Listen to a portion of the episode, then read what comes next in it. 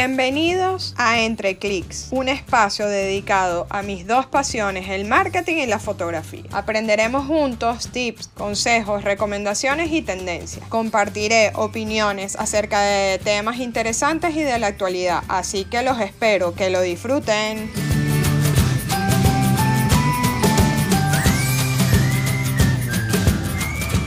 Hola, hola, bienvenidos a mi podcast Entre Clics como el mundo ha cambiado, hoy quiero entrevistar a una persona que se encarga de ese talento humano. Él se dedica a conectar. Es el director de HR en Comunicaciones y es un estratega original. Él se llama Ernesto Plaza, así que le doy la bienvenida. ¿Cómo estás, Ernesto? Hola, Rita. Muchas gracias. Muy bien, muy feliz de compartir contigo un ratico en tu podcast. Me encanta. Muchísimas gracias de nuevo.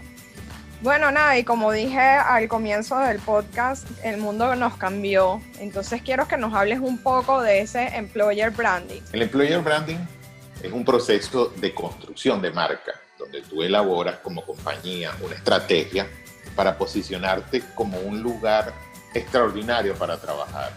Y eso tiene dos objetivos muy claros. Por un lado, tiene el objetivo de motivar o fidelizar o enamorar, como me gusta decir a mí, a los colaboradores y generar orgullo en ellos y por el otro lado, atraer el talento que tú requieres como organización. Además que en el proceso es, vas construyendo una reputación y una imagen exitosa de tu empresa. ¿Y para qué hay que hacerlo? Es sencillo, tenemos que hacerlo para diferenciarnos de las demás empresas. Estamos en, en la batalla del talento y hoy día no solo son las empresas las que se informan de los candidatos potenciales colaboradores, sino que cuando te llega una persona a una entrevista, esa persona ya sabe muchísimo sobre tu empresa, ya te ha estudiado, hay portales, hay, hay redes sociales, la persona, el candidato que se está sentando a conversar contigo, tiene mucha información de ti y tu información que has dado o tu tu branding que ha estado en las redes o en, tus plataformas tiene que ser coherente con lo que esa persona está percibiendo de ti en ese momento como compañía para que tome la decisión de venir a, trabajar contigo. O sea, la recomendación es que hay que estar en las redes, pero hay que estar bien. Totalmente. Tienes que tener una presencia digital Hoy más que todo eh, sabemos la situación por la que estamos pasando, donde todas estas transformaciones digitales se han acelerado, pero tú tienes que cuidar tu marca, tal cual como hace una, una empresa con su marca, eh, llamémoslo Nike, llamémoslo cualquier otra, otra marca, tú tienes que entender que así tu compañía no tenga ese nombre, tiene un valor muy importante que es esa marca, que tienes que cuidar. No, súper. Yo de hecho una de las cosas que digo bueno, aparte de que hay que tener estrategia, pero sin embargo es que todo comunica. Entonces que tengamos muchísimo cuidado, eh, seamos grandes, seamos medianas o seamos pequeñas, hay que tener mucho cuidado a la hora de hacer comunicaciones a través de las redes. Porque por algo que se coloque mal o por algo que no sea, podemos dañar la, la imagen, ¿no? Cierto, cuidar tu marca, con, comunicar bien y conectar no es un tema de grandes empresas, es un tema de todos, de los pequeños, inclusive hasta más importante cuando tú eres una empresa pequeña o mediana, hacerlo bien para poder atraer al talento correcto de tu compañía. Completamente. Y cuéntanos esas ventajas del employer branding. Mira, está demostrado cuando tú te sientes bien en una compañía que es coherente con todo lo, que predica, el compromiso y el orgullo de tus colaboradores aumenta. Además, la fidelización, o sea, el tiempo que la gente se te queda en la compañía, es mucho mayor. Hace que quieras dar un poquito más, una milla extra, como dice. Eres capaz de atraer buenos talentos del mercado, como ya te lo he dicho. Este, y eso, al final del día, tiene un impacto positivo no solo en tu resultado financiero, porque lo tiene, o sea, personas o empresas que tienen menos rotación, que tienen menos gasto en, talento, ¿no? O menos inversión allí, pero eh, también tiene un impacto positivo en la sociedad, en tu, en tu sociedad donde, te, te, donde tú operas, te percibe de una manera más positiva. Claro, claro, entiendo. Pero entonces ahorita con este cambio por supuesto, creo que también las empresas están cambiando, ¿no? Entonces creo que en ese eh, tema de empleados, siempre como que le están dando como que un valor agregado a la situación. Sí, totalmente. Yo, de hecho, me gusta llamarlos colaboradores. Al final, todo el mundo está, está prestando una colaboración a tu emprendimiento o a tu empresa tu organización en general, o sea, está aportando su talento. De hecho, eh, me encanta como nosotros llamamos aquí dentro de la corporación, esto es gestión del talento, estamos gestionando el talento de las personas. Súper chévere. Y cuéntanos cómo se hace. Mira, el employer branding tiene algunos elementos, pero al final del día tú quieres mostrar tu compañía, cuáles son tus valores, cómo se trabaja y cómo tratas al talento tienes algunos elementos, como, como te decía, muy concretos, que son una propuesta de valor, que como toda marca tú tienes que hacer una propuesta de valor donde tú defines los atributos que representan el valor agregado de trabajar para, para ti en este caso. Eso pueden, pueden ser atributos eh, culturales, o sea, cómo es mi cultura organizacional, cuáles son mis beneficios, eh, qué desarrollo profesional te ofrezco yo, cómo es nuestra compensación, cómo es nuestro ambiente de trabajo. Tú tienes que buscar cuáles son tus atributos y ponerlos en, tu propuesta de valor. Okay. Otra de las cosas importantes en este, en este momento, como tú dices, el mundo cambió. Ya no solamente nos importa medir el ambiente laboral, sino nos interesa, y este es un tema clave, la experiencia del colaborador. Claro. Es igual que la experiencia del cliente, desde, otro punto de vista más de marketing, pero igual la experiencia del colaborador tenemos que estar pendiente, que es esa suma de percepciones que la gente tiene día a día, que son positivas o negativas, y que al final eh, te generan un vínculo emocional con la compañía, como generan cómo tú te sientes, cuánto esfuerzo adicional estás dispuesto a dar o no a dar, dependiendo de eso. Otra cosa dentro de, de este proceso son las emociones tú tienes que asociar tu compañía o tu marca a unas emociones positivas, obviamente, ¿no? Para ayudarte a conectar con la gente, que es lo que nosotros hacemos mucho, lo que me encanta hacer desde el área de talento, conectar.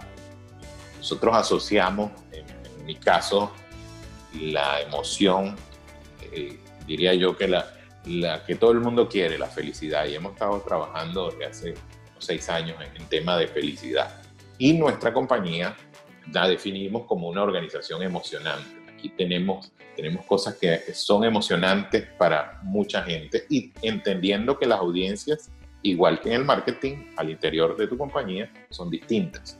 La pandemia que estamos atravesando nos ha revelado una gran comunidad gamer en este momento que tenemos. Yo tengo algo así como 70% de, de personas millennials en la corporación y hay una gran cantidad que, que les gustan los, videojuegos. Entonces hemos organizado torneos de videojuegos para esa comunidad gamer. Para otras comunidades tenemos otros, otros espacios de comunicación, espacios con expertos, espacios de coffee break, todo asociado a comunicación y a emociones. Entonces tratamos todos los días, además de, de, conectar, de crear este factor wow, que la gente diga, wow, qué chévere es trabajar aquí por esto o qué chévere, mira esto, esto que hicieron hoy, y así estamos, ¿no? Otro de los, de los elementos de, employer branding son los canales. Tú decías, hay que estar en el mundo digital, sí, hay que estar en el mundo digital. Hay gente que se conecta a través de redes sociales, a través de WhatsApp, a través de correo, y tu marca debe estar allí, igual en los portales de empleo. Obviamente, si tuviéramos permitido tener ferias y, eventos presenciales, estaríamos también allí. Claro. Y un, un, elemento clave también aquí es los embajadores de marca. Cada organización tiene una cultura y esa cultura, dicho de, de, manera sencilla, la cultura organizacional es la forma como yo hago las cosas dentro de mi organización. Hay organizaciones donde tú puedes conectar porque reflejan quizás tus valores, o tus expectativas o tu forma de pensar. Y hay, y hay organizaciones donde uno no conecta, sencillamente, y tú, tú lo dijiste, o sea, hay, hay que buscar otras opciones en ese momento. Así es, así es. Y háblanos entonces un poco sobre los embajadores de marca. ¿Qué son esos embajadores de marca? Los embajadores de marca, mira, a mí me gusta definirlo como un embajador de marca es un colaborador que entiende, vive y está enamorado de la esencia de una marca, esa marca para la que él trabaja. Ese embajador es, es, una persona que hace eco de todo lo bueno o de los atributos que tú has definido en tu estrategia. Eso puede ser de, desde tan informal hasta tan formal como tú lo quieras tener. Cuando tú hablas sí de, de estrategia de marca o de estrategia de embajador de marca, ya tienes que establecer un programa. Pero sin embargo, tienes que, antes de llegar ahí, tienes que estar consciente que todo colaborador es un embajador, sea positivo o negativo de tu marca. Entonces, como tú decías, hay que cuidarla, hay que cuidarla desde el principio. Completamente, y sobre todo aquellos embajadores de marca que, eh, que, bueno, que perfectamente puede ser un consumidor, o sea, no necesariamente tiene que trabajar en la empresa. Pero si, por ejemplo, eh, una persona le fue mal en un servicio y lo comenta por redes sociales, eso perjudica a la, a la empresa como tal. Entonces hay que atenderlo, no dejarlo de lado, sino atenderlo. Ciertamente, tus clientes también son embajadores de marca y ahí hay, varios tipos de, embajadores de marca. Aprovecho para conectar lo que tú dices con, con esto que hemos conocido desde hace algunos años ya como el fenómeno de los influencers, que son estos embajadores de marca, este, más desde el punto de vista de marketing, son externos a tu compañía, que empujan los mensajes y tratan de conectar tu marca con alguna emoción o alguna cosa. Pero tus clientes también son tus embajadores de marca. El, el boca a boca, sabemos, el marketing es, es, una estrategia espectacular y te, llega, te llena de confianza a los demás, a los posibles consumidores. nadie se confía más que en un amigo que me diga que esta marca o esta compañía es buena para trabajar o sus productos son buenos para que yo los compre. Así es, y yo creo que en ese caso de embajador de marca también se siente, se siente qué conexión tiene con la empresa. Eh, yo que trabajo en la parte de marketing, a veces cuando toca la estrategia de, influencer, eh, ese, ese, es el primer punto que saco a relucir. O sea, la persona que se escoja se tiene que conocer y la persona tiene que conocer la marca. Si no, si es algo, por ejemplo, en el caso de los influencers que no lo consume, más vale no tenerlo, porque es que no se va a ver una cuestión natural, sino se va a ver como muy forzado. Entonces volvemos al tema que estábamos hablando arriba. Si no tienes a un empleado eh, contento, obviamente eso se va a reflejar en atención al cliente, en, puede ser en cómo mande los emails, entonces es como que todo es como una misma rueda. Es así, de nada te vale tener un, un influencer con dos millones de seguidores cuando no tiene nada que ver con tu marca, viéndolo desde ese punto de vista ya. Igual, cuando tú contratas una persona, y, no, y pasa mucho, todos conocemos empresas donde la primera cara la da una persona que está en la recepción o alguien que te atiende en la puerta y no tiene ni idea de lo que pasa adentro, ni idea muchas veces de quiénes son los que trabajan en esa compañía. Entonces, es un proceso de formación y de entender de que tu marca es tan importante que la persona que está en primera línea con el cliente o con proveedores o con cualquiera que venga, debe saber de todo de tu marca, debe vivirla, debe ser tu embajador número uno. Así es, así es. O sea, tú eres partícipe como yo, que muchas veces es mejor rotar al personal de cierta manera cuando está comenzando para que logren conocer como que todos los departamentos, para que logren conocer también la identidad de la marca. Sí, uno, yo creo que uno empieza a conocer las compañías realmente como el segundo año. el primer año, el primer año uno va surfeando la ola, tratando de entender, y luego es donde tú empiezas a, a, conectar los puntos, saber, ah, bueno, cada, por qué pasa lo que pasa dentro de una empresa. Así es, así es. Y nos desviamos un poco, pero ¿por qué hay que tener esos embajadores de marca? Mira, los embajadores de marca amplifican los mensajes que tú quieres dar, generan confianza. O sea, un colaborador que le diga a su amigo, a su vecino, mira qué chévere es donde yo trabajo por esto, esto y esto. el impacto que, que está generando es es positivo y genera que esas personas que te están escuchando quieran trabajar en tu compañía. Y a la vez, es una calle de doble vía, a la vez esa persona que está enviando el mensaje, que es tu colaborador, sienta orgullo de trabajar aquí. O sea, todo el mundo, fíjate, pasa mucho, y es un ejemplo que yo les digo en algunos países donde operamos, ¿no? Yo les digo, mira, ustedes conocen Google, ¿verdad? Si todo el mundo conoce Google. Te pueden describir todo lo que hace Google, los colaboradores. Y les pregunto luego, ¿cuántas oficinas de Google hay en este país? Dicen, ninguna. Ah, ahora sí, yo les pregunto a un vecino suyo por la marca nuestra, por nuestra compañía, ¿qué tanto sabe? Y si hay una compañía aquí y hay una fábrica y somos tantos, ¿por qué esa persona no sabe tanto como sabes tú de Google que no existe aquí? son cosas como para, para reflexionarlo y, de ahí empezar una discusión. Porque también creo que, no sé, ahí tú que eres el experto, yo creo que también las empresas han comenzado a abrirse a ese aspecto y sobre todo creo que con este tema de la pandemia se aceleró más el proceso. O sea, creo que ninguna empresa, hablemos de Latinoamérica, que es donde estamos, de Centroamérica sobre todo, porque los dos estamos aquí en Panamá, creo que ninguna empresa se imaginaba que el 2020 la gente iba a teletrabajar. Porque mi opinión es que la, la, gente sentía, o sea, las empresas sentían que no se iba a poder, o sea, que el trabajo no se iba a sacar. Porque la gente necesitaba estar como en un sitio, eh, con todas las comodidades. Hay empresas que se están dando cuenta de que no era necesario tener a cuatro personas ahí para verlos todo el día. Exacto. No, y creo que también se están dando cuenta las empresas que eh, la gente teletrabajando eh, puede rendir mucho más de lo que rendía en la oficina. Porque, por ejemplo, no tienes que agarrar tráfico para llegar a la oficina, ¿sabes? O sea, tienes como otra rutina y puedes llegar más rápido a las reuniones. Ojo, sí siento que hay como más distracciones en el hogar pero sin embargo, bueno, es cuestión de, mentalizarse, ¿no? Porque es lo que nos tocó vivir en estos momentos. Sí, es una nueva forma, eh, un mindset distinto.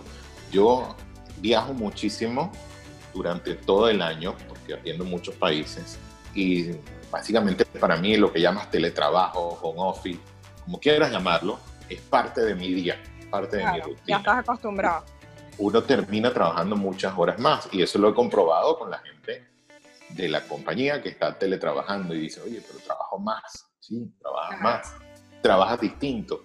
No tienes, como te decía, tienes que cambiar la mentalidad.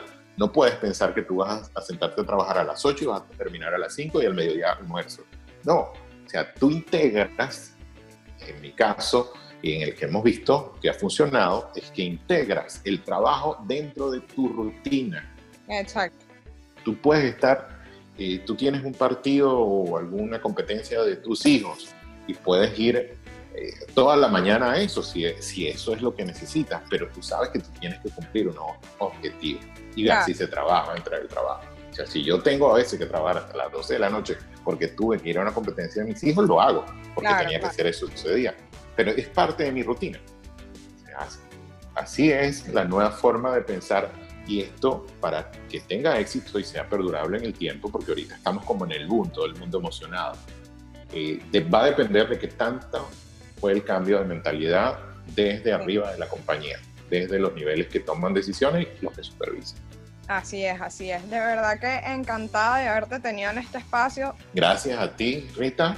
Estoy a la orden para cualquiera en redes sociales, arroba Ernesto Plaza, así me consiguen en todos, en en LinkedIn, en Twitter, en Instagram sobre todo, y a la orden para seguir conversando sobre el tema de embajadores de marca o conexiones, que creo que es el punto clave, no solo en este momento, sino todo el tiempo. Me encanta, de verdad, de nuevo, gracias y bueno, los espero en un próximo podcast. Bye bye.